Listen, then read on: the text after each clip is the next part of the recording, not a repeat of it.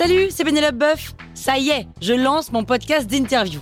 Il s'appelle On tisse la toile et c'est un podcast qui révèle la face cachée des invités. Et d'ailleurs, mes invités, ce sont des CEO et des célébrités comme Gad Elmaleh, Jean-Michel Apathy, My Better Self, Rose Eberstein, Mireille Dumas. Et évidemment, je pose des questions qu'on n'ose pas toujours poser et je leur fais faire des tests, des challenges, je leur fais jouer l'harmonica, grignoter des trucs, bref. Rendez-vous sur On tisse la toile pour découvrir une interview tous les lundis. Ciao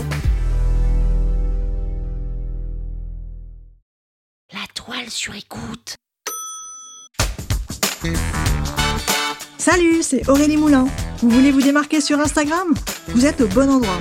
Un épisode par jour et vous aurez fait le tour. Vous allez bâtir votre communauté. Power Angels. Faut-il s'abonner aux personnes qui s'abonnent à notre compte Instagram? C'est une question qui revient régulièrement et que je trouve particulièrement intéressante parce qu'elle repose sur un biais psychologique qu'il faut absolument combattre. Tout d'abord, pour répondre à la question vite fait là, faut-il s'abonner aux personnes qui s'abonnent à notre compte? La réponse est non, absolument pas.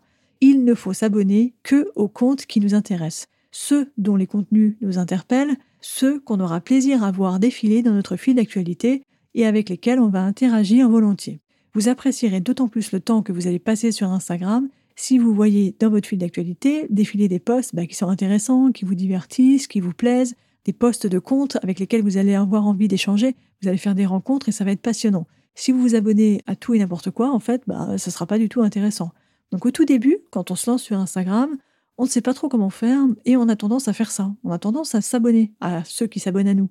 Et c'est comme une sorte de remerciement. On se dit qu'il faut le faire pour, euh, en gros, les remercier. Mais en fait, il faut pas faire ça. Il faut pas faire ça pour deux raisons. La première, c'est que, bah, comme dit tout à l'heure, vous allez voir des posts qui vont pas être intéressants et du coup, vous allez dégoûter votre expérience sur Instagram.